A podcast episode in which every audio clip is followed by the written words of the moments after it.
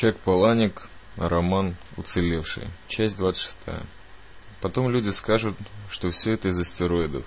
За них-то я и сошел с ума. Дуратистон 250, мифепристон, французский препарат для медикаментозного прерывания беременности, швейцарский плюнострел, португальский мастерон. Все это настоящие анаболические стероиды и не просто запатентованные названия для будущих препаратов. Стероиды для подкожных инъекций, стероиды в виде таблеток и трансдермальных пластырей.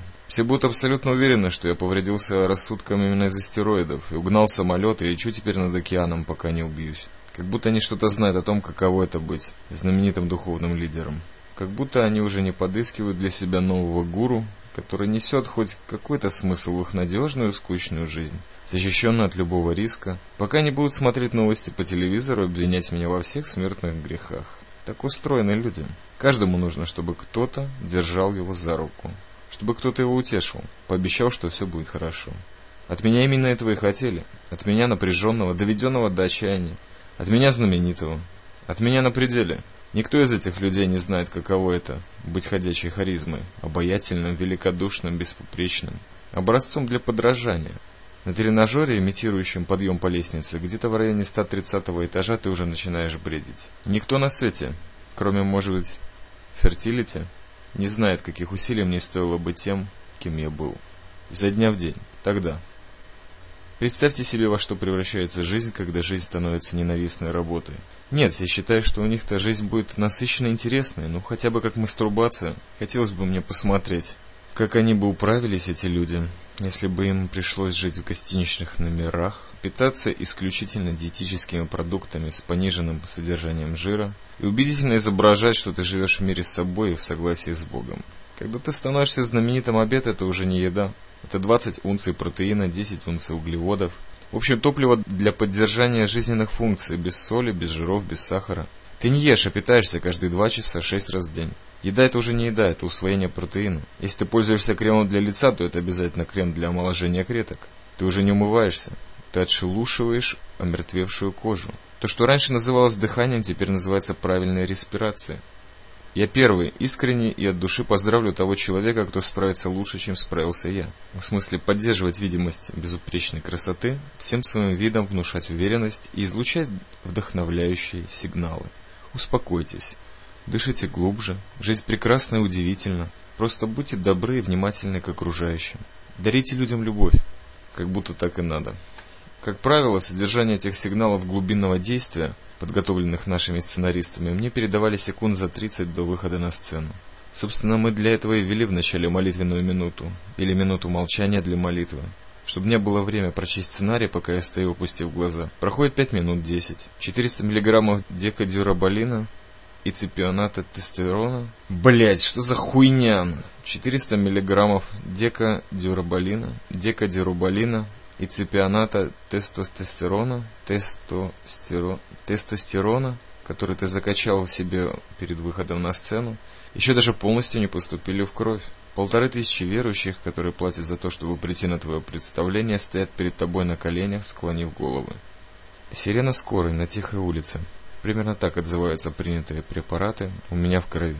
Я начал носить на своих выступлениях свободное литургическое облачение, потому что когда ты под завязку накачан эквипойзом, у тебя постоянно стоит. Проходит 15 минут. Все эти люди стоят на коленях. Когда ты готов, ты говоришь волшебное слово. Аминь. И начинается шоу. Вы, дети мира во вселенной вечной, и неприходящей жизни, исполненной бесконечной любви и всеобщего благоденствия. Бла-бла-бла. Идите с миром. Я понятия не имею, откуда наши сценаристы все это берут. И давайте не будем заводить разговор о моих чудесах, явленных по центральному телевидению. О том маленьком чуде в перерыве между таймами на суперкубке. Обо всех этих несчастьях, которые я предсказал. О спасенных мною жизнях. Как говорится в той старой пословице, важно не то, что ты знаешь. Важно, кого ты знаешь. Люди думают, это так просто быть мной, выходить на стадионы, где тысяча зрителей, и направлять их в молитве. А потом сразу без передышки садиться в самолет и лететь в другой город, на другой стадион и при этом еще демонстрировать неиссякаемое жизнелюбие и сохранять здоровый цветущий вид. И эти же люди назовут тебя сумасшедшим, потому что ты угнал самолет. Они потому что не знают, что скрывается за цветущим видом и неиссякаемым жизнелюбием. Пусть попробуют разыскать, что останется от меня, маломальское, приготовленное для аутопсии. Никого не касается, что у меня были проблемы с печенью, что под воздействием гормонов человеческого роста у меня увеличены селезенка и желчный пузырь, как будто они сами не стали бы вкалывать себе вытяжку из гипофизов мертвых тел, если бы были уверены, что от этого они будут выглядеть так же роскошно, как и я выглядел по телевизору. Быть знаменитостью это рискованно. Чтобы не располнять, приходится принимать левотироксин натрия. Постоянно. У тебя явно что-то не то с центральной нервной системой. Ты страдаешь бессонницей. У тебя нарушен обмен веществ. У тебя учащенный пульс. Ты постоянно потеешь. Ты всегда на взводе, но зато потрясающе выглядишь. Главное помни, что твое сердце бьется лишь для того, чтобы ты регулярно мог обедать в Белом доме в качестве специально приглашенного гостя. Твоя центральная нервная система предназначена исключительно для того, чтобы ты мог выступить в встречу на Генеральной Ассамблее ООН. Амфетамины – первый в Америке наркотик. Ты столько всего успеваешь сделать. Ты сногсшибательно выглядишь. А твое второе имя – успех. «Все твое тело, — кричит агент, — это прежде всего манекен для демонстрации спортивной одежды твоей дизайнерской линии. Твоя щитовидная железа уже не способна сама вырабатывать тироксин. Но ты по-прежнему выглядишь потрясающе. Ты воплощение сбывшейся американской мечты. Ты постоянный рост экономического благополучия. Как утверждает агент, этим людям нужен лидер. Блистательный, энергичный, цветущий. Вот что им нужно. Никто не хочет маленького чедушного башка. Все хотят, чтобы объем груди у тебя был дюймов на 30 больше объема талии. Им нужны развитые грудные мышцы, длинные ноги, раздвоенный подбородок, крепкие икры. Им нужен не просто человек, им нужно больше. Размер натуральную величину их уже не устроит. И мало обычной анатомической правильности. Им нужно анатомическое усиление, хирургическое усовершенствование. Что-то новое и принципиально улучшенное, имплантированное силиконом, закачанное коллагеном. Просто для сведения, После первого трехмесячного курса декадюроболина я не мог дотянуться вниз, чтобы записать шнурки на ботинках. Такими огромными были у меня руки. «Нет проблем», — говорит агент, и нанимает специального человека, чтобы он завязывал мне шнурки. Когда я 17 недель принимал этот русский препарат, у меня потом выпали все волосы, и агент купил мне парик. «И не спорь со мной», — говорит мне агент. «Если Бог сам завязывает себе шнурки, такому Богу никто поклоняться не станет». Никто не станет тебе поклоняться, если у тебя те же проблемы, что и у всех. Тот же дурной запах изо рта, та же плохая прическа и неухоженные ногти. Как у самых обычных людей.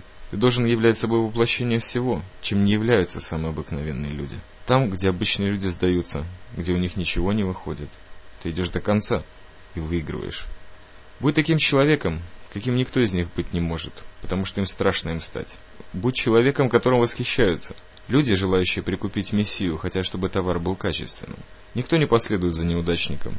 Когда речь идет о выборе спасителя, их не устроит обыкновенный человек. «Парик для тебя даже лучше», — сказал агент, — «потому что парик надежнее. Когда выходишь из вертолета, да и вообще на сильном ветру, когда ты буквально живешь на публике, очень трудно следить за тем, чтобы прическа была идеальной, когда у тебя свои волосы. Как агент объяснил мне свой замысел, наша компания нацелена не на самых интеллектуальных людей. Мы нацелены на большинство. Он сказал, отныне и впредь воспринимай себя как, например, диетическую кока-колу.